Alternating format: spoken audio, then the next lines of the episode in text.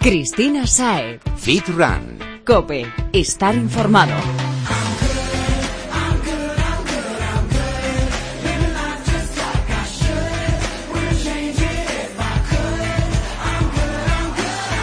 Muy buenas y bienvenido Fitrunner a Fitran Cope, tu espacio sobre fitness, running y nutrición deportiva. Aquí estamos ya Nico, nuestro técnico, y yo preparados para sacarles jugo a los invitados que nos esperan esta semana. Recuerda que hablábamos de yoga, kettlebells y pérdida de grasa en el último podcast, que por cierto puedes escuchar si aún no lo has hecho en cope.es. Y hoy nos van a ayudar a mantener limpitas y listas para la carrera nuestras zapatillas de running. Vamos a hablar también de una aplicación creada para ponerte en forma sin excusas y además estará con nosotros el presidente del comité organizador del Congreso Internacional de Prevención de Lesiones que se está celebrando en la UCAM estos días en Murcia. ¿eh? Y alguna otra curiosidad que ya sabes que todo lo que nos llama la atención relacionado con el mundillo, te lo contamos.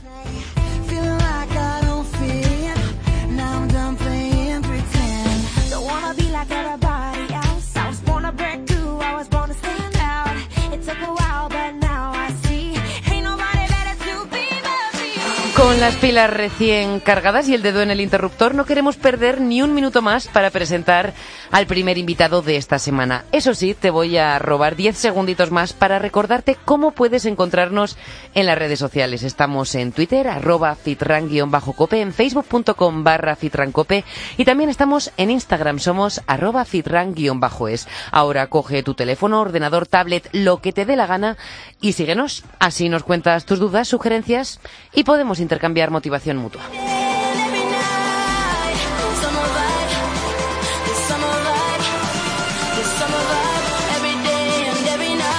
Las zapatillas son uno de los artículos más importantes para la práctica deportiva y en el caso del running es el material que más tenemos que cuidar para evitar molestias, lesiones y por supuesto para obtener los mejores resultados. A pesar de que cada vez hay más avances para conocer cuál es el modo ideal para cada uno de nosotros, el modo no, perdona, el modelo, no es fácil encontrar la zapatilla. Esa que te resulta tan cómoda, te sienta tan bien y te queda como un guante. Y es por eso que intentamos cuidarlas y mantenerlas en el mejor estado posible para que puedan aguantar con nosotros el máximo de tiempo, porque qué pena cuando tenemos que tirar nuestras zapatillas. Pero mmm, no sé yo si tenemos muy claro en qué consiste este mantenimiento, porque no basta con usarlas y volver a meterlas en el cajón. Para ayudarnos con ello está el experto en calzado y corredor, Salva Portillo, que viene con los conocimientos técnicos y prácticos necesarios para sacarnos de dudas. Bienvenido, Salva. Hola, buenas, Cristina. Vienes a ayudarnos con el mantenimiento del calzado y lo primero en lo que necesitamos que nos ayudes es en la limpieza, porque a simple vista es lo primero que nos llama la atención. Y antes de nada, necesito preguntarte algo que he escuchado tantas veces que ya me recome la curiosidad. A ver, ¿meterlas en la lavadora o en lavavajillas puede ser una opción? No, no, no, es, la, es lo fácil, ¿no? Nosotros venimos, volvemos de, de, correr y estamos cansados y la, a veces las tenemos sucias o simplemente por mantenimiento decimos, vamos a meterlas en la lavadora. Y oye, la apariencia es muy buena porque las metemos, eh, están ahí las dos horas que dura el ciclo o, las, o el tiempo que sea y salen muy bien, pero es que sufre muchísimo porque un lavado aunque pueden aguantar un lavado corto y suave, pudiendo lavarlas a mano hoy en día, la verdad es que meterla en la, lavadora no tiene mucho sentido. Es mejor meterlas en el lavavajillas, que hay gente que lo hace, pero como digo, siempre mejor a mano porque es que los pegamentos eh, sufren mucho y los pegamentos que son los que unen a la zapatilla van a hacer que se desgaste antes y la zapatilla va a durar menos. Si queremos unas zapatillas que duren más, mejor a mano. Sí, porque si no luego vienen los tomates, entiendo, por lo que estás diciendo, de las costuras. Sí, es que hay gente que utiliza incluso KH7. Oye, quedan perfectas con KH7, quedan muy bien, ¿eh? Incluso hay gente que utiliza Tipex, quedan muy bien, pero es un, son tratamientos muy agresivos para la zapatilla que hace que los pegamentos se desgasten mucho, así es que no es recomendable. ¿Y por qué el lavavajillas es mejor que la lavadora? Porque es un proceso más, más liviano, ¿no? No es tan, no es tan fuerte como la lavadora que, que le da más meneo a la, a la zapatilla. Por eso, ahora muchas, eh, muchas aguantan un lavado corto y suave, ¿no? Sin mucho químico, sin mucho detergente, pero es que pudiendo lavarlas a mano es una tontería. Es más cómodo, por supuesto, lavarlas, lavarlas en la lavadora. Pero, pero... nos van a durar menos. Claro, por supuesto. Bueno, pues veamos entonces cómo sí que debemos limpiarlas, pero aquí me gustaría hacer una distinción por el tipo de suciedad, porque hay suciedad, digamos, normal del uso y está esta extrema del típico día que nos ha llovido, que hemos ido a hacer trail o simplemente que hemos metido el pie en un charco. A ver. Claro, es que eh, depende mucho del día, ¿no? Porque yo, por ejemplo, salgo por ciudad, pero si salgo después de un día que ha llovido mucho, seguramente pisaré algún, algún charco o algún, algún trozo de tierra que, que, lleva barro. Entonces, lo peor que puede pasar es que nos, nos lleguemos a casa con, con barro en las, en las zapatillas. Es lo más visible, ¿no? Entonces, lo primero que hay que hacer es quitar el barro gordo con un papel de cocina, que, casi todos tenemos en casa, y el resto lo dejamos secar para que se vaya endureciendo el barro. Y o sea, que esos pegotes que tenemos pegados a los cordones y así, lo quitamos en húmedo, según llegamos a casa. Lo que es muy, que de verdad sale de la zapatilla, eso con un papel de cocina se puede quitar fácil. El resto que ya está más pegado, pues las dejamos secar, las dejamos unas cuatro o cinco horitas y luego solo sacudiéndolas ya se, ya se va. ¿Y con eso no nos haría falta hacerle ningún otro tratamiento de limpieza? Hombre, por supuesto, eso es lo más visible. Luego el barro de la suela, por ejemplo, muchas veces se queda incrustado en las ranuras, entonces eso con un lápiz o con un clip es lo más fácil. Luego siempre tenemos que tener un típico cepillo de calzado o de, o de, cerdas duras, pues hacemos un cepillado superficial y luego ya sí que entramos en el lavado propiamente dicho. Ese con el que nuestras madres sacaban brillo a los zapatos de nuestros padres. Sí, exactamente. exactamente. Con ese tipo de ese tipo de, cepillo es el que el que vamos a utilizar en el en el lavado también, ¿no? Que utilizaremos dos cubos. Uno de agua fría, que es donde lo metemos primero para no sé, hacer un lavado más superficial con un con un cepillado muy muy superficial y luego lo metemos en un en otro cubo con agua templada y un poquito de, de detergente y con eso ya la zapatilla quedará casi perfecta. ¿Y qué pasa con los cordones? Porque eso sí que es un engorro, se mete entre agujero y agujero el barro y todo lo que hayas pisado. ¿Los tenemos necesariamente que quitar de la zapatilla para lavarlos? Sí, es recomendable y además no cuesta nada. Los quitamos antes de meter la zapatilla en, el, en los cubos, entonces los cordones se, limpian de la misma manera, pero aparte, sobre todo para limpiar eh, los agujeros de la, de la zapatilla. Una cosa también muy importante que es que hay que quitar antes de meter las zapatillas en los cubos la plantilla, porque la plantilla mm. necesita un lavado diferente. Entonces la plantilla que suele ser eh, se puede, suele ser extraíble, pues la quitamos y, y la lavamos también aparte. ¿Y la plantilla sí que podríamos meterla en la lavadora o también tenemos que lavar la mano? Eh, sufre menos la plantilla. Entonces la plantilla la podemos eh, meter en la lavadora. Más la plantilla cuando la, necesitamos lavar no suele ser por suciedad, ¿no? Porque la suciedad no suele entrar. Es más bien el olor. Es también el olor y el olor que lo causa una bacteria. Entonces lo que tenemos que hacer es matar la bacteria. ¿Cómo la matamos? Pues con un químico, que suelen ser bastante caros, o un remedio casero que funciona muy bien es meterlas en una bolsa y meterlas en el, en el congelador. Las metemos un día y eso mata la bacteria por completo y se va el olor. Bueno, esto es un truco buenísimo, ¿eh? que nos sirve ya no solo para las zapatillas de running, sino para todo el tipo de calzado. Sí, sí, así es. El olor lo causa una bacteria, entonces esa es una opción. La otra es el, más habitual, que también es meter en, un, en, una botellita con spray un poquito de vinagre y un poco de bicarbonato. Se lo, hacemos plis plis a la, a la plantilla y con eso también matamos las bacterias que generan ese olor. Pues con todo esto que vamos recopilando entiendo que para hacer un mantenimiento íntegro y correcto de la zapatilla necesitamos tener en casa detergente, cepillo de dientes gordos, papel de cocina, un poquito de vinagre yo creo que no es nada que no tengamos ya, ¿no? cualquiera, no hace falta correr para tener todos esos utensilios en casa, ¿no? Entonces, lavarlas con regularidad, no solo cuando estén sucias, sino, por ejemplo, si corremos por ciudad, ya solo de la contaminación ya se van ensuciando, ¿no? Del polvillo que hay siempre en la ciudad. Y luego airearlas cada vez que volvamos de correr. Pues por, las sacamos a la terraza unas tres o cuatro horas para que se aireen y no cojan tanto olor y luego las metemos otra vez dentro para que no se desgasten. Súper importante. Em, ¿Y el tema del secado? Eh, lo mejor es ponerla en exteriores, pero que no le dé el sol directamente, por lo mismo, siempre insisto en lo mismo, los pegamentos se desgastan mucho, entonces eh, fuera, que le dé el aire, pero sin que le dé el sol directamente. No hay que ponerlas al lado de una estufa, dentro de la secadora, por supuesto que no, simplemente las sacamos fuera y en un día estarán más que secas. Oye, Salva, ¿y tú con qué frecuencia limpias tus zapatillas? Para hacernos a la idea yo no soy el mejor ejemplo, porque además corro. Eh, la gente que corre por montaña eh, la tiene que limpiar muchísimo más, ¿no? Seguramente una vez por semana. Yo, como corro por ciudad, las limpio una vez por mes. Ah, bueno, pues es una frecuencia razonable como para poder entretenernos, que qué tiempo nos va a llevar, media horita hacer un limpiado íntegro. Yo creo que menos. A lo mejor la primera vez nos cuesta un poco más, pero luego en cuanto estás habituado, en 10 o 15 minutos lo tienes todo hecho. Bueno, pues nos darías algún consejo extra, como el que nos acabas de dar de airearlas, que también es buenísimo el del congelador para mantener nuestras, nuestras zapatillas con nosotros más tiempo y no tener que pasar por ese trauma tan a menudo. Sí, yo el consejo que daría es que se laven con regularidad, porque es que es algo que nos da mucha pereza, pero es que a la larga merece la pena, porque es que para lo que valen las zapatillas, que nos gastamos un dinero, pues oye, a lo mejor duran unos 100 o 200 kilómetros más. Nosotros siempre ponemos... Se dice pronto. que pueden, sí, nosotros siempre decimos lo que puede durar unas zapatillas, que suelen ser 800 kilómetros o 600 kilómetros, pero eso al final depende mucho de cómo, qué técnica tenemos, del peso del corredor y sobre todo de cuánto las cuidamos. Cuantos más las cuidemos, más durarán. Sí, porque si no se trata de suciedad, sino de desgaste de suela, no tenemos más que echarlas a la basura. Claro, claro, llega un momento que la zapatilla da de sí y aunque parece, parece que estén bien, eh, desde fuera, eh, la amortiguación ha dado de silla, ¿no? Entonces llega un momento que, el peso del corredor hace que, la zapatilla deje de funcionar en su, vamos, al 100% de sus capacidades. Pero bueno, lo que está en nuestra mano, que es limpiarlas y mantenerlas bien, pues oye, ¿por qué no hacerlo? Bueno, pues antes de despedirnos, ¿va a afectar el estado de nuestras zapatillas a nuestras marcas? Eh, más que a nuestras marcas, sí a la técnica de carrera y a, y al, a la amortiguación, ¿no? Entonces, quiero decir, más que a la marca, yo creo que es más, más, más importante el no lesionarse, ¿no? Entonces, bueno, si de manera indirecta sí, porque si no nos lesionamos, pues entonces eh, podremos seguir entrenando y, mejorando. Lo importante es que, es que las zapatillas pues duren más y para eso eh, pues un buen mantenimiento como el, que hemos repasado es importante. Salva Portillo, muchísimas gracias por compartir con nosotros esta lección de mantenimiento del calzado.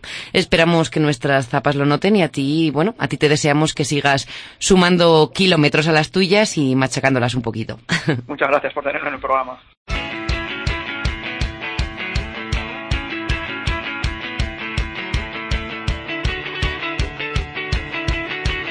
Cristina Sae. Fit Run.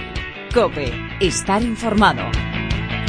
Creo que todos, y más en la última época en la que estamos expuestos a un bombardeo constante de información nutricional superficial, ojo, tenemos una idea general de lo que son los hidratos de carbono. Mínimo lo asociamos con el pan, la pasta y algún otro producto tradicional. Sin embargo, y como sucede con casi todos los temas que tratamos aquí, información buena y real tenemos muy poquita. Para eso está con nosotros, como cada semana, el gurú de la nutrición y asesor nutricional de Balance Fit Club. Él es Jesús Santín, ya le conoces, y estamos deseando saludarle. Bienvenido, Jesús. Buenas tardes, Cristina. Bueno, si te parece, vamos a desgranar un poquito la inmensa información que existe sobre los hidratos. Lo hicimos ya con las proteínas a principios de temporada, creo que en el tercer o cuarto podcast, si no recuerdo mal. Y puede resultar interesante dado, como decía, este exceso de información que nos llega y que muchas veces nos lleva al error. Mm, lo primero ya nos ha repetido mil veces que eliminar los hidratos de nuestra dieta es un grave error. Entonces los mantenemos y lo hacemos, vale. Pero ¿para qué? ¿Qué función tienen los hidratos en nuestra dieta? La función de los hidratos fundamentalmente es una función energética, es decir, es la gasolina que nuestro cuerpo utiliza para las diferentes actividades eh, físicas que realizamos junto con la, con la grasa. Entonces entiendo que, que sin ellos no, no, vamos a tener fuerza prácticamente ni para las exigencias del día a día, ya mm, dando por descontado que para el ejercicio no lo tenemos.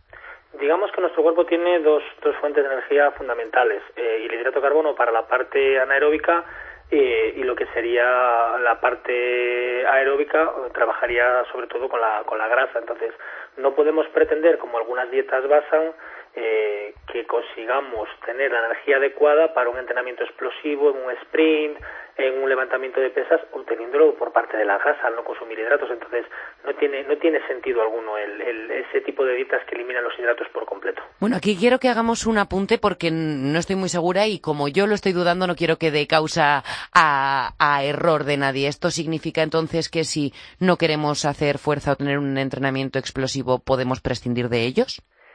Tampoco sería, sería exacto el decir eso, porque nosotros en los rangos que trabajamos en determinadas partes del aeróbico también subimos un rango de pulsaciones que se convierte en aeróbico como tal. Sí, si nosotros en un momento determinado de una clase de spinning que sea fundamentalmente aeróbica, hay rangos en los que entramos en anaeróbico. Dentro de una carrera, de un maratón hay sprints y demás, entonces no tiene sentido. Aparte que nuestro cerebro funciona con glucosa, con azúcar. Otra cosa es que la suministremos de una manera directa, pero esa glucosa y esas funciones eh, que requieren azúcar eh, proviene de los hidratos de carbono que nosotros consumimos en la dieta, debería de provenir de ahí. Entonces es mejor que todos, sea nuestro perfil el que sea y practiquemos la actividad física que practiquemos, ingiramos hidratos. Sí, al fin y al cabo todo depende de la actividad que hagamos y desarrollemos. Bueno, ¿y cuál sería el momento idóneo para, para consumirlos? Porque si es la energía, ¿lo hacemos desde primera hora de la mañana o es mejor en otro momento? Depende de nuestro timing, nuestro entrenamiento, ¿de qué? El, timing es lo más importante, es decir, aquí es donde ya entraría la especificidad de cada persona en función de lo que hace. Entonces, es muy importante saber qué es lo que va a desarrollar a lo largo del día para optimizarlo, pero de manera genérica eh, sí podríamos decir que podemos utilizar una base de carbohidratos lentos, que es lo que nos dé ese sustento de energía como base para todo el día, en cantidades más altas a primeras horas del día, reduciéndolos a lo largo del día.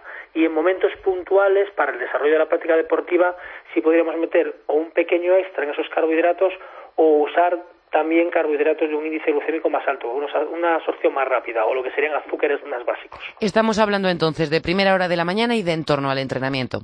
Eh, sí, al máximo, meterlo sobre todo en torno al entrenamiento, independientemente de la hora. Y si queremos hacerlo un poco más extenso, podríamos trabajar hasta, si hacemos unas cinco ingestas, hasta la cuarta ingesta, reduciéndolos de más a menos y luego ese pequeño plus en torno al entrenamiento. bueno, creo que aquí nos vamos a cargar otro falso mito porque eso significa que si entreno por la noche, los hidratos van por la noche y no me voy a poner tonelete porque, uh, los hidratos por la noche matan. Claro, es decir, hasta en periodos de definición, si tú tienes que recortar los hidratos a lo largo del día y tú entrenas a las 8 de la noche, los metes previos, durante y pues entreno y no habría problema ninguno porque cumplen una función energética y se van a, utilizar. Interesante esto. Jesús, hemos dicho de asimilación más rápida, más lenta. Hay distintos tipos de hidratos. ¿Qué, tipos de hidratos nos encontramos? Básicamente una manera buena de, de clasificarlos es mediante el índice glucémico. ¿Qué significa esto? El cuerpo responde de una manera determinada a los hidratos de carbono cuando entran en la sangre. Si tiene un índice glucémico alto, se absorben de manera instantánea. Serían los azúcares en sus formas más simples. Y si tiene un índice glucémico bajo, se absorben de una manera más sostenida y estaríamos en los hidratos complejos. Siempre será beneficioso para nosotros el hidrato complejo como base, porque libera el azúcar de una manera sostenida y evitamos esos picotazos de azúcar que si nuestro cuerpo no los utiliza se transformen en grasa. Y para práctica deportiva, como necesitamos una asimilación rápida, instantánea por el momento que la necesitamos y para no comprometer la práctica porque no necesitamos digestión, utilizaremos los de alto índice glucémico o azúcares simples. Bueno, pues para ponerlo un poco más visual, para ilustrar esto que nos acabas de decir, ¿qué tipo de alimentos podría ser, por ejemplo, de una u otra clase? Por siempre los, los de alto índice glucémico, azúcares simples, desde el azúcar que se nos puede ocurrir de mesa, por poner un ejemplo, azúcar de caña en menor medida, la fructosa de la fruta troncadosa, sacarosa, fructosa, etcétera, son azúcares que proceden de diferentes alimentos, pero uniones de monosacáridos y sacáridos, es decir, azúcares más complejos o más simples, pero azúcares en el fondo. Y como contrapunto en la otra parte de la escala, tendríamos los de bajo índice glucémico, que serían sobre todo los integrales. Quizá esa adición o esa parte de fibra que suelen llevar, eh, arroz integral, pasta integral, etcétera, eh, suele ser lo que hace que se ralentice o se module también esa absorción del hidrato, aparte de la propia naturaleza del mismo. Bueno, prácticamente todos asociamos los hidratos con los cereales, el arroz, el pan, la pasta, pero también hay otros alimentos que consumimos de manera habitual Mm, que están menos asociados a la palabra hidratos, pero, pero que lo son. Eh, véase las legumbres, bueno, la propia fruta que acabas de mencionar tú, mm, o qué otros podemos, podemos clasificar como... Los, los que comentas son los más, los más conocidos, los más utilizados, porque su componente mayoritaria es hidrato, es decir, nosotros vamos a contar hidrato de carbono en una carne, en un pescado normalmente, salvo que sea un fiambre que le añadan eh, el hidrato de carbono mediante una, una fécula, una patata en sí pero siempre que hablamos de hidratos hablamos de su componente mayoritario dentro de los nutrientes que tiene como hidrato, arroz, pasta, patata, etcétera.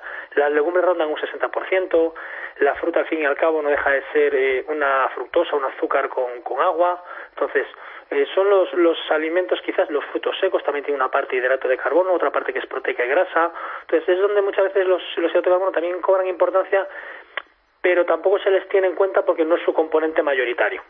¿Pero deberíamos?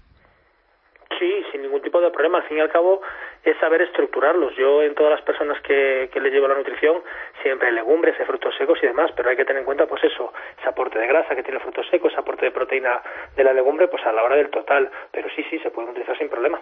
Bueno, pues para ese total que es el kit de la cuestión, eh, ¿alguna referencia para saber en qué cantidad de hidratos podemos movernos? ¿Cuántos deberíamos consumir? A ver que sacamos la calculadora. Aquí al final hay que empezar por un punto y luego ir ajustando. Tenemos que tener en cuenta nuestro metabolismo, las horas de actividad física que vamos a realizar, el objetivo que tenemos, si es un desarrollo muscular, si es una definición, si es un mero rendimiento, y partir de una base, la que nosotros fijemos, 50 gramos en seco, 40 gramos en seco de arroz en una comida, eh, 20 gramos de pan, 30 gramos de pan, y a partir de ahí, en función de cómo veamos nuestro rendimiento o nuestro cómputo calórico, irlo subiendo o bajando. Entonces es muy personal porque depende muchísimo de la persona y de lo que hagamos a lo largo del día. Pero la mejor manera siempre es tenerlo apuntado e ir ajustando en función de ese punto de partida según las acciones que vamos teniendo. Pues para que no quedarnos ni cortos ni muy largos en ese punto de partida, eh, ¿nos podrías dar así alguna medida orientativa, por ejemplo, para, vamos a distinguir como, por decirlo así, cuatro perfiles, ¿no? Chica que pierde grasa, chica que quiere ganar masa muscular, chico que pierde grasa, chico que quiere ganar masa muscular. Vale, pues vamos a poner ejemplo. Eh, un sujeto, eh, puedo ponerme yo como ejemplo una persona aproximadamente fuera de temporada, un 10% de grasa corporal, unos 85 kilos de peso, con una hora de actividad aeróbica diaria de baja media intensidad eh, y hora y media, dos horas de entrenamiento muscular diarias de lunes a, a domingo, descansando un día a la semana. A ver, Jesús, que es que me va a dar la risa. Esto ya estamos hablando de un hombre cuyo objetivo es ganar masa muscular y definir, pero que ya está, que no necesita nada más. Bueno, para que te hagas una idea más o menos, ya con cifras exactas siempre os gusta el gramo y, la caloría. Yo me puedo mover aproximadamente en una ingesta de 8 comidas diarias ahora en un periodo de volumen en el que me puedo mover en la primera ingesta en unos 100 gramos de pan, eh, tres ingestas en las que puede haber unos 40, unos 50 gramos de arroz, por ejemplo. Eh, algo de hidrato de carbono siempre durante el entrenamiento en torno a unos 60 a 100 gramos, y puede ser que otra comida aparte, pues otros 50 gramos de arroz. Hablo en arroz para que la gente sepa los gramos de hidrato de carbono. Cada 50 gramos de arroz aproximadamente son unos Y esto lo podríamos extrapolar entonces, e insisto, a los perfiles que están buscando un aumento de masa muscular. Claro, por ejemplo, yo en una definición eso lo reduzco, quito los hidratos del desayuno, el arroz se acaba convirtiendo en vez de 50 a lo mejor en 40 gramos, quito el último tupper de, de arroz de media tarde y le meto frutos secos o le meto verdura, depende de cómo vaya, entonces ya empiezo a restringir por ese punto y voy ajustando en función de cómo vaya viendo la Las sensaciones también, ¿no? Para una chica normalmente depende ya del peso y del porcentaje graso, porque sí que suele ser más dispar. Puedes tener chicas con 50 kilos de peso, un porcentaje graso de un 15% o de un 20%. Si es que las chicas tradicionalmente tenemos esa, bueno, cada vez menos, pero ese erróneo pensamiento de que aquí lo importante es estar delgada. Claro, y depende de que se Y la composición del cuerpo es... Entonces, para que te hagas una idea, una chica perfectamente aquí que mm, quiera bajar de peso por su musculatura normalmente, pues se puede mover en dos rebanadas de pan en un desayuno, eh, unos 30, 40, 30 gramos de arroz o de pasta, unos 200 gramos de patata en una comida o dos, más o menos nos podemos mover en, esa línea, es decir, pero mínimo hidrato, unas cuatro ingestas al día siempre, menos la cena, las cuatro anteriores no suele haber problema ninguno, pieza de fruta, etcétera. Eso de los componentes mayoritarios. Si nos ponemos a sumar pues lo que hay los frutos secos, vegetales y demás, siempre sale algo más. O sea que no, no hay un número exacto, como siempre tenemos que, que sacar la calculadora con la palabra bien presente que tenemos siempre en mayúsculas, que es... Depende. Depende. ¿De qué depende? Al final depende de las características de cada individuo. Por eso, si queremos hacer algo bueno, tenemos que personalizarlo por completo. Bueno, pues por eso vamos a decir dentro de un momentito dónde podemos contactar contigo para que nos hagas, para que nos hagas nuestro plan. Eh, las ingestas que hacemos a lo largo del día, porque has dicho que unas cuatro en el caso de las chicas, los chicos también, ¿son iguales o no? no podemos tomar una medida de referencia y repetirla. En mi caso, la comida previa al entrenamiento lleva una dosis superior de hidratos de carbono. O sea, esa sería la más gorda. Claro, para todos los perfiles. Hidratos de carbono lento, pues por ejemplo pueden ser cuatro tomas de 50 gramos, pero dos de ellas van juntas en, la comida previa, o sea, serían 50, 100 y 50, más luego el hidrato de carbono rápido durante el entrenamiento. Entonces, siempre en torno al entrenamiento en la comida previa y durante hay un, nivel de carbohidratos más alto. Si viésemos un mapa de densidad de repartición de hidratos, sería más centrado en ese punto. Bueno, Jesús, y ya antes de despedirnos, independientemente del periodo de la dieta en el que nos encontremos, eh, ¿nos recomendarías meter hidratos todos los días o hay algún día, por ejemplo, si no entrenamos o así, que sería mejor que descansemos, que hagamos una descarga? Se podría hacer, es una, es una herramienta realmente. Hay gente que opta por dietas lineales en las que utiliza los hidratos de carbono de la misma manera durante todo el día y restringe de una manera lineal o hay gente que hace un zigzag y en función de los días lo que vaya a hacer mm, calcula más los hidratos.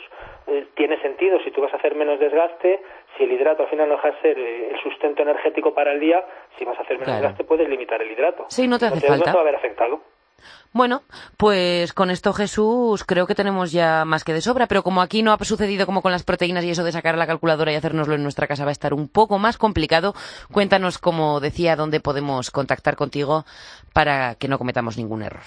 Pues nosotros, casi todo el mundo que ya nos conoce sabe que estamos en la calle Hernani, número 15, local bajo, y el teléfono de contacto es el 91 534 0905. Siempre podéis contactar ahí con nosotros para lo que necesitéis. Y si no, tienen toda la eh, información también en tu página web, balancefitclub.com. Nos pueden encontrar en Facebook, efectivamente. Pues yo no puedo más que decirte que gracias. Como siempre, ha sido una lección magistral y la semana que viene, más. Muchas gracias, Cristina. Hasta la semana que viene. Hasta pronto, Jesús.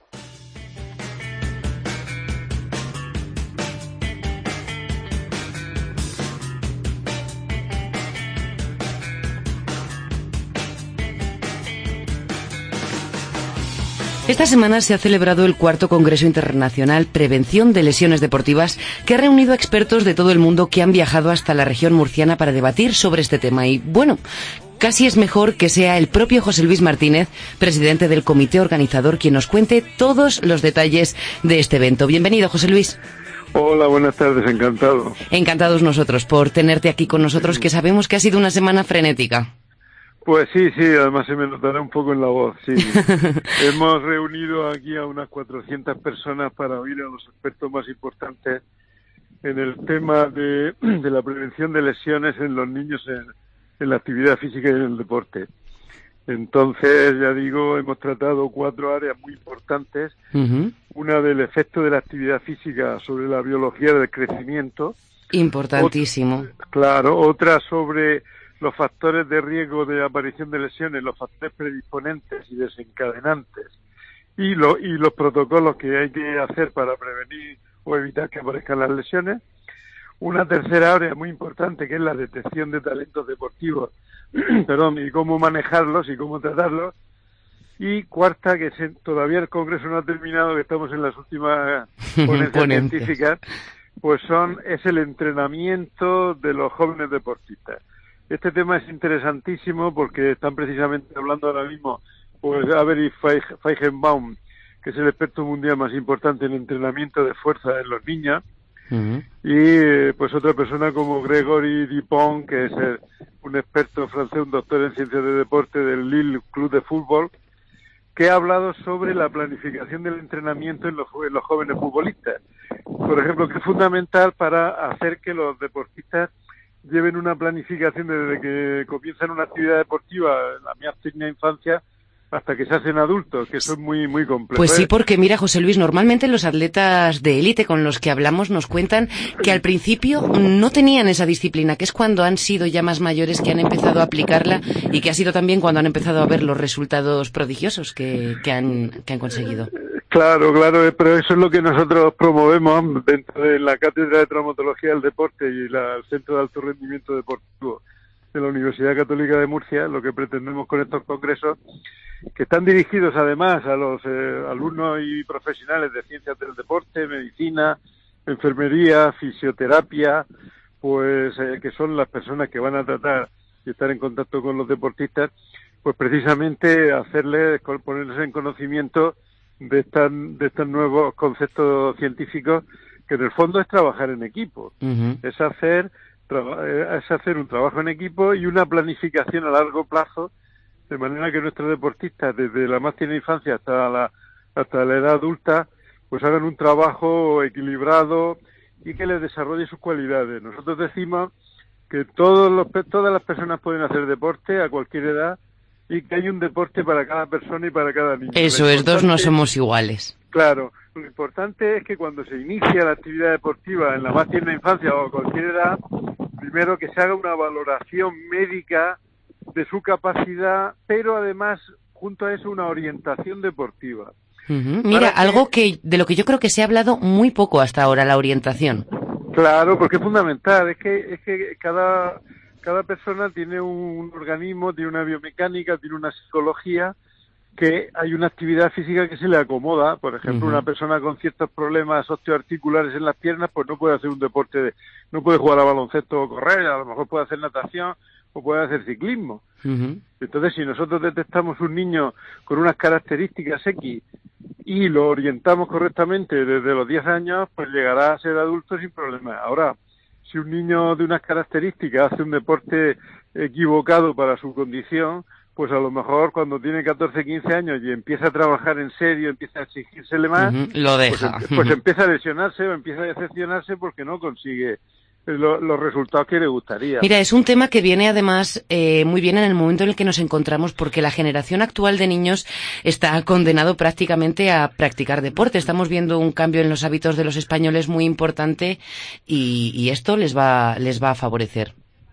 Por supuesto, para eso está la Sociedad Española de Medicina del Deporte, que es la que orienta, planifica y en su página web, quien quiera entrar en SEMED, Sociedad. Española de Medicina del Deporte, hay una serie de documentos de consenso que orientan a hacer actividad física, incluso a personas con problemas de hipertensión, de diabetes, como que decálogos para saber cómo hay que hacer los, los niños deporte, consejos. Es decir, que, que la sociedad de medicina del deporte y estos organismos que lo organizamos tenemos formas de que la gente acceda a estos conocimientos, pero de forma además muy abierta y muy sencilla, porque los, los documentos de consenso que estoy diciendo están diseñados por expertos, pero están escritos para que lo entienda toda la población. Por lo tanto, invito que ya que lo- hacemos el esfuerzo de hacer estos congresos, pues que entren en la, en este caso digo, en la, en la, en la Sociedad Española de Medicina del Deporte, que se van a encontrar muchas sorpresas. Pues sí, documentación divulgativa que van a poder asimilar fácilmente. Efectivamente, efectivamente. Bueno, José Luis, yo te iba a hacer una pregunta un poco difícil, porque veo que estáis poniendo sobre la mesa muchos temas y todos interesantísimos, pero si tuvieses que quedarte con uno, ¿cuál crees que, que ha suscitado una- un mayor interés del público? Bueno, eh, Difícil. eh, bueno, claro, bueno, hay que, es que teniendo en cuenta que hemos pensado mucho invitar a cada uno de los ponentes, pero no, pero voy a decir la verdad. La verdad es que eh, ha dado la casualidad que la Universidad Católica San Antonio de Murcia ha aprovechado este congreso para invitar al Comité Ejecutivo de la FINS, que es la Federación Española de, la Federación Internacional de Medicina del Deporte, a hacer su reunión anual. Y han estado aquí pues 20 compañeros de, de distintos países debatiendo cosas a nivel, digo, olímpico e internacional. Es como una reunión del Comité Olímpico O sea, Internacional. esa ha sido la que le ha llamado a todo el mundo la atención y nadie ha querido perderse. Efectivamente, pero no, yo voy más allá. Una de las conferencias que se ha dado ha sido de Gianni Pichilaris, que es un experto en entrenamiento deportivo y, y- y el control del dopaje, que trabaja en Brighton, en Inglaterra, que este señor ha dado una conferencia preciosa, pero él tiene un proyecto, tiene un proyecto, aparte de la prevención del dopaje, que es fundamental, tiene un proyecto de trabajo con atletas africanos para reducir la, la marca en el maratón por debajo de las dos horas, que se llama Marathon Award 2 Hours.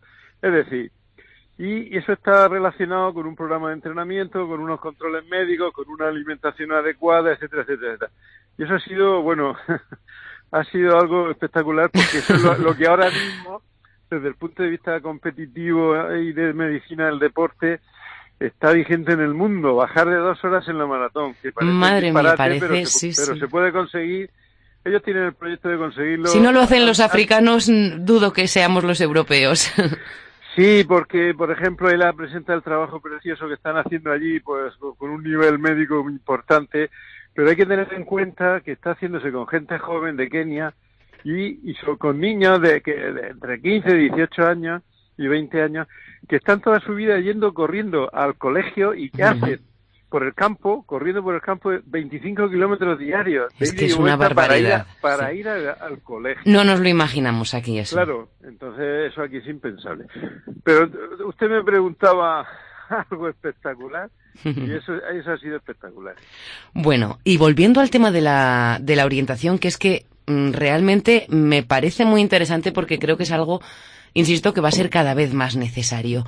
Eh, ¿Consideras que habría posibilidades de que esto se regulase de alguna manera de modo que todos los niños tuviesen esta orientación en los, en los colegios o institutos, dependiendo de a la edad en la que, porque en qué rangos de edad os estáis moviendo o creéis que son los indicados para empezar a asesorar? Bueno, a partir de cualquier edad. Hoy día lo- los niños a partir de tres o cuatro años empiezan a jugar, a hacer actividad física, pero totalmente generalizada, distintos juegos, etcétera. Antes de los 10 o 12 años, y sobre todo de los 12 años, no se debe hacer un deporte exclusivo y de, y de competición, no se debe competir. Antes de los 10, 12 años se debe de jugar incluso a varios deportes. Lo que pasa es que hay algunos deportes que la élite, es decir, el nivel alto ya se encuentra a los 14 o 15 años. Hombre. Entonces, entonces esos deportes pues empiezan muy pronto, como la gimnasia rítmica, incluso el tenis, la natación. Y todos esos deportes son los que la medicina del deporte tiene que estar más pendiente para que los niños que empiezan a entrenar, incluso ya con niveles altos a los 5, 6 o 7 años, pues tengan unos controles exhaustivos. ¿Y, ¿y quién llevaría este seguimiento, José Luis? ¿Cómo? llegaríamos a esta orientación, a este asesoramiento? ¿En Pues, clase o tiene que ser la familia quien lleve a su hijo al médico? Eh, eh, la clave es la familia. La clave es la familia y también los estamentos públicos y los, eh, los colegios y las instituciones deportivas que sepan lo que nosotros estamos diciendo siempre, que un deportista cuando se inicia en la actividad deportiva tiene que tener un reconocimiento médico deportivo y una orientación deportiva. Si hace deporte asiduamente, ese reconocimiento esa valoración debe hacerse anual. Y si, eh, si por los motivos que sea, incluso a una edad temprana, eh, el niño se especializa en un, en un deporte de especialización precoz, entonces necesitará uno, dos o tres valoraciones eh, anuales entre el médico, el entrenador, la familia y el niño.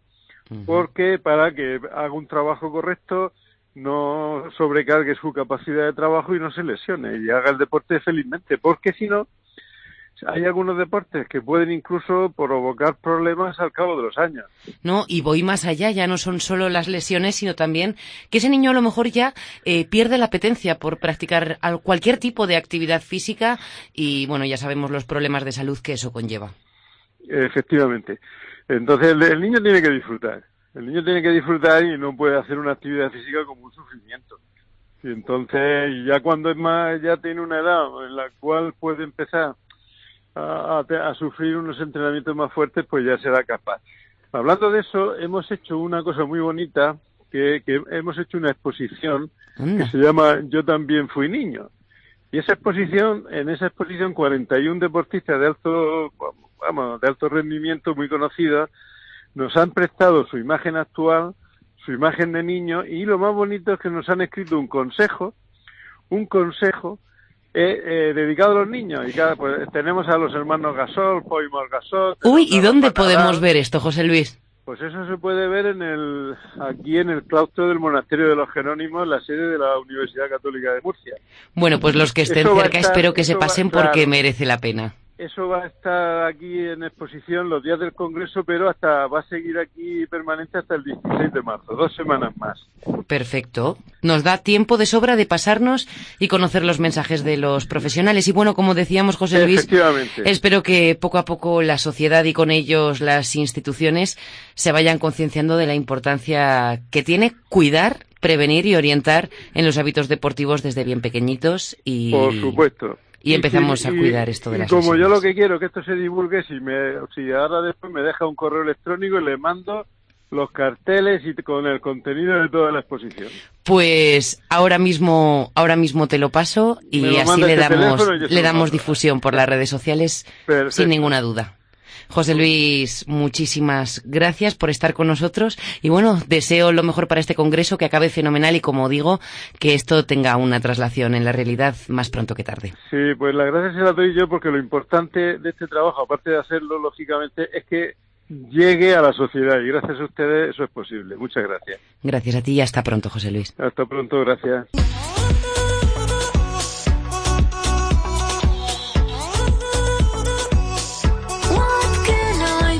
Aprovechando la percha de las lesiones, quiero compartir contigo ciertas notas que probablemente no habrás oído hasta ahora. Por ejemplo, ¿sabías que las mujeres nos lesionamos más que los hombres? Sufrimos más problemas en ligamentos y articulaciones y los expertos argumentan que la anchura de nuestras caderas, que es mayor que la de los hombres, y también la mayor elasticidad de nuestros tejidos musculares son los motivos. La probabilidad que tenemos de lesionarnos depende del género, pero también de otros factores, como la forma en la que corremos. Así, un velocista se lesiona prácticamente el doble, que se dice pronto, que un maratoniano. La época del año es otro condicionante y al loro porque es en primavera y en verano cuando más lesiones se producen. ¿Razón? La verdad es que no he leído en ningún sitio nada concreto, pero quizá el hecho de que salgamos más personas y más tiempo a correr pueda influir en la estadística. Digo yo.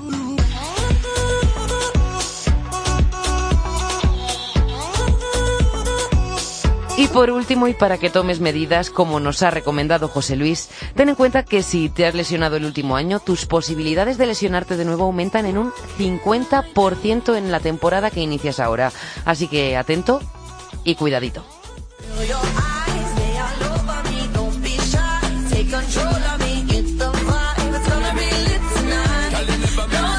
Espero que a estas alturas, Fitranera, hayas conseguido superar todas esas excusas que te pones y que evitan que puedas llegar a tu resultado deseado. Ya sabes, quien algo quiere, algo le cuesta, pero por si aún no has conseguido vencer al sofá y te cuesta levantar el cucu para hacer ejercicio, o algo también muy común, que es que tu mente te impida elegir la comida de dieta para decantarse por los alimentos grasos o azucarados, tenemos la solución definitiva.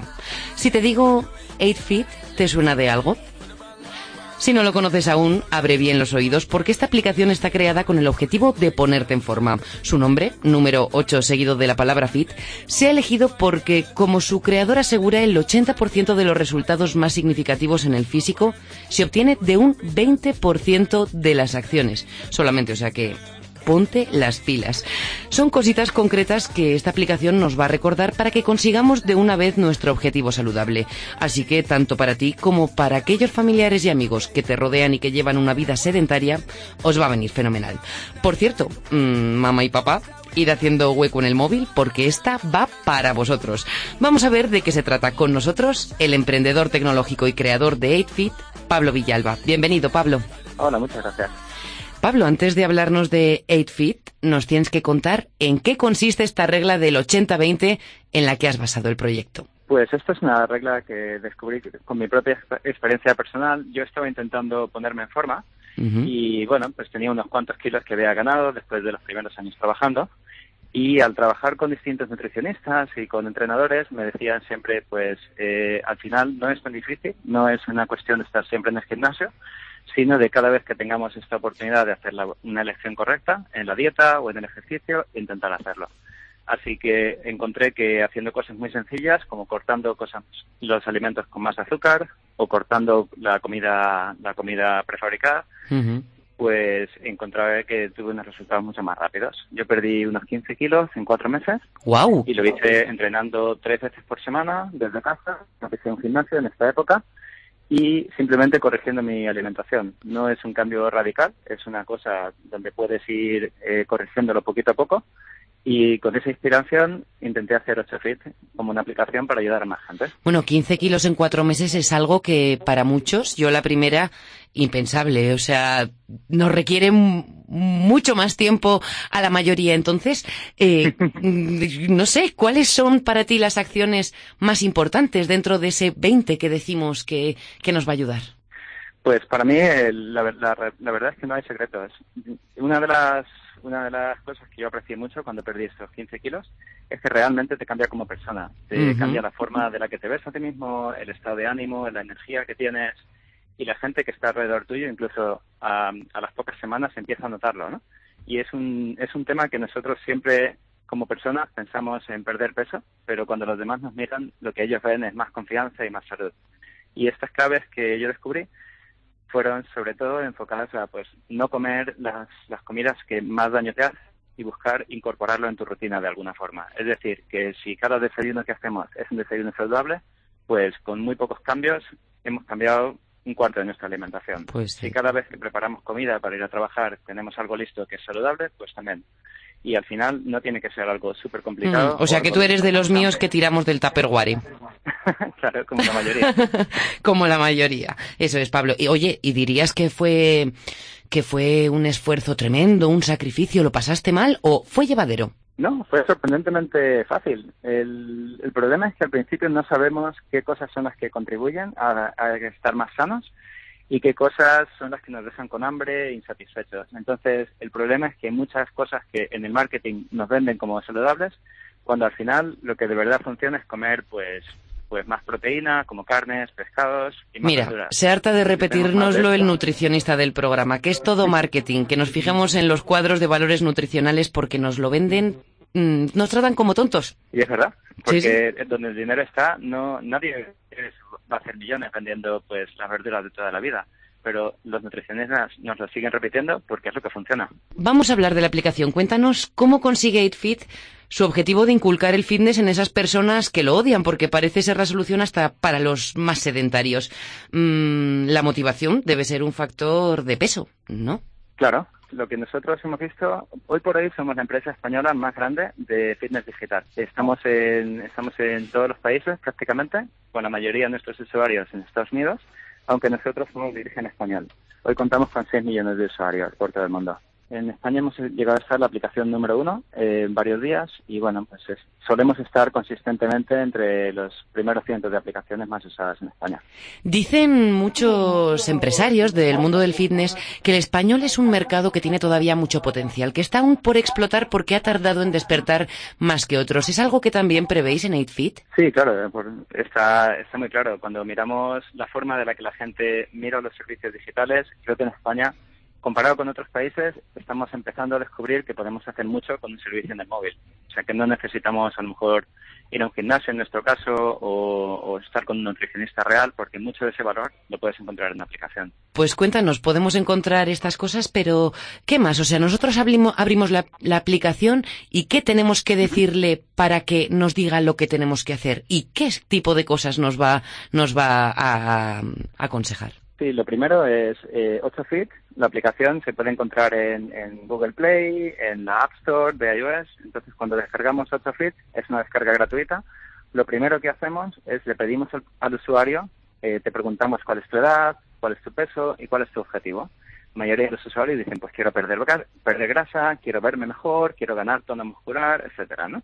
Y nosotros lo que hacemos, a partir de esto, te damos unas fotos para que elijas, pues, cómo te ves ahora, cómo te quieres ver, y lo que hacemos es que te damos un programa completo. La diferencia con muchas otras aplicaciones es que una aplicación de correr, pues simplemente corres y te dice cuántos kilómetros, ¿no? Sí, monitoriza, ¿no? Más bien. Claro, justo, justo. Entonces, nosotros la diferencia es intentamos ser como un nutricionista o como un entrenador. En el momento que tenemos tus datos, 8Fit da un programa completo de nutrición y un programa completo de entrenamiento. Entiendo entonces que es personalizado. Sí, hemos intentado, como dices, al final el problema más grande es la motivación. Lo que hemos intentado es que sea posible siempre hacerlo desde casa, porque pues todo el mundo tenemos nuestro trabajo, nuestros estudios, los hijos, lo que sea, y si algo no puedes seguirlo, mm, da igual que sea el mejor programa del mundo, porque no lo vas a hacer. Tiene que ser realista. claro, sea pues tres, cuatro veces por semana, 20 minutos, utilizando eh, entrenamientos de alta intensidad para que en esos 10, 20 minutos realmente lo des todo. Hablábamos, Pablo, la semana pasada con Jesús, con el nutricionista, que mm, dieta sin un mínimo de actividad física diaria no sirve de nada. ¿Esta filosofía también la sigue 8Fit? Totalmente. Eh, buscamos nosotros integrar lo que es la idea de movernos más y también comer sano siempre decimos que la nutrición es lo primero. O sea, si alguien, por mucho ejercicio que hagas, si comes mal, no vas a ver ningún La dieta marca la diferencia. la dieta marca la diferencia, totalmente. Pero, eh, bueno, si solo hacemos dieta, pues al final lo que haremos es que perderemos peso, pero de una forma lenta, a lo mejor no tan fiable y no tendremos el mismo tono físico. Así que siempre empujamos al usuario a que combine las dos. ¿Para qué público iría dirigida 8Fit? Vale, hemos dicho, para aquellas personas sedentarias que necesitan activarse porque les va a dar un plan completo y además la motivación que necesitan. Pero para la gente que ya practica algún tipo de deporte y lo que quiere es eh, mejorar sus resultados o simplemente eh, maximizar lo que hace, ¿no? Sacar el máximo partido a ese pequeño tiempo que tiene para entrenar o, para comer. Mm, ¿También está recomendado? Sí, mira, tenemos dos tipos de usuario. Uno es si tienes entre 25 y 40 años y nunca has hecho deporte o estás empezando, eh, lo que hacemos es que tenemos programas de principiantes muy fáciles de seguir y programas de comida también. Por otra parte, si eres alguien que ya tiene experiencia con fitness y que estás entrenando, que quieres mejorar tus tiempos en maratones, que quieres combinar tu práctica deportiva de cualquier deporte, estos usuarios segundos lo que nos usan es más como, mira, pues eh, esta semana no tengo mucho tiempo, quiero entrenar de todas formas, eh, sé que en 8 fit voy a tener algo rápido, que, que siempre tiene la intensidad que necesito. O sea que para todos los perfiles nos va a meter caña y va a hacer que no tiremos la toalla. Esperemos. hemos, hemos, puesto mucho trabajo en personalizar eh, todos los niveles para que lo mismo, si tienes mucha fuerza o si eres alguien totalmente nuevo, intentamos que el programa se adapte a ti. Y, y bueno, es lo que vimos también de los usuarios. Ahora te voy a hacer una pregunta un poco friki, pero ¿podríamos nos dar la opción la aplicación de meter también nuestro porcentaje de grasa y músculo para que sea quizá un poco más certera en el tema de las cantidades de la alimentación? Sí, de hecho fue, fue es de las cosas que más gustan en, en nuestros usuarios. Uh -huh. Lo que hemos hecho es que lo podemos poner con estimación visual, porque vimos que muchos usuarios no tenían un Sí, no la posibilidad de hacer esa medición. Claro, entonces hemos enseñado al usuario mediante fotos cómo hacer esas mediciones. Al principio se hace y bueno, es una funcionalidad que, que yo creo que motiva mucho, ¿no? Porque cuando alguien se ve, muchas veces dicen, bueno, no estoy en forma, pero cuando ves y dices, no, estoy en 30% de grasa y quiero ir al 20%. Es cuando una lo vas haciendo poco a poco es una motivación increíble. Bueno, como tú, además de mmm, esta motivación que vemos que te sobra, este coraje y fuerza de voluntad para conseguir lo que has conseguido, eh, además lo de emprender nuevos proyectos lo llevas en las venas, porque este no es tu primer proyecto. Así que te tengo que preguntar, antes de dejarte marchar a disfrutar por ahí de la resaca del Carnaval de Brasil, que sé que estás a muchos miles de kilómetros. ¿Está cocinando algo nuevo la cabeza de Pablo Villalba? ¿Algo relacionado con el deporte quizá? ¿O de momento estamos disfrutando de las glorias de 8Fit. bueno, no, no es que estemos durmiéndonos en los laureles, estamos en 6 millones de usuarios y lo que nos gustaría como empresa es llegar a 100 millones. Tenemos esta visión de que queremos, como una empresa española, llegar a ser una referencia en el mundo. En España es verdad que tenemos algunos grandes éxitos, pero como por ejemplo Wallapop, pero creo que tenemos mucho más potencial y nos gustaría ser una de estas empresas. Así que los siguientes cinco años tenemos mucho trabajo que hacer espero que pues con gente como, como los usuarios que tenemos ahora y los nuevos que van viniendo, pues podamos podamos seguir creciendo. 100 millones en cinco años. Bueno, yo espero que tal y como va, tal y como van las cosas, la tendencia, insisto, está cambiando en España y no solo aquí, sino también en otros países de nuestro entorno y, y veo factible que podáis conseguirlo y así lo espero porque tiene mucho trabajo detrás. Esperemos. Pablo Villalba, gracias por estar aquí. Lo dicho, a disfrutar de la vida brasileña. Muy bien, gracias. Venga, buen día.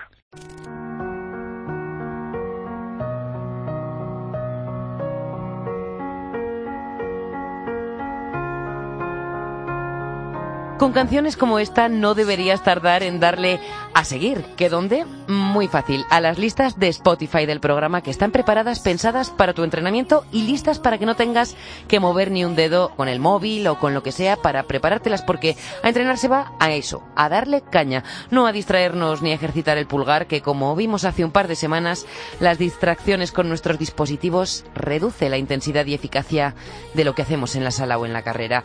Y ya me estoy enrollando y no quiero. Así que eso, fitran-music en Spotify y ahí tienes horas de música cañera.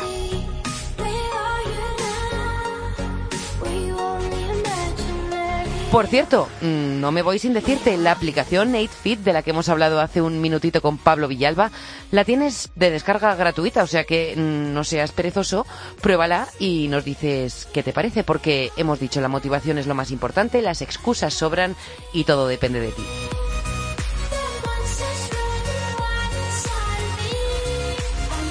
En la técnica, Miguel Ángel Nicolás. Nico, gracias. Y no me despido Fitrunner sin recordarte que te esperamos al otro lado de las redes sociales, Twitter, Instagram y Facebook. Si tienes dudas, los expertos te responderán. Como te digo siempre, Fitrun es para ti, así que pedid y se os dará. Gracias por estar una semana más poniendo la oreja y hasta el próximo podcast. Recuerda hacer los deberes como dice Jesús Santín o lo que es lo mismo, comer bien, entrenar, disfrutar e importante, no te olvides del descanso que aunque pueda no parecerlo, influye y mucho en tu rendimiento y en tus resultados.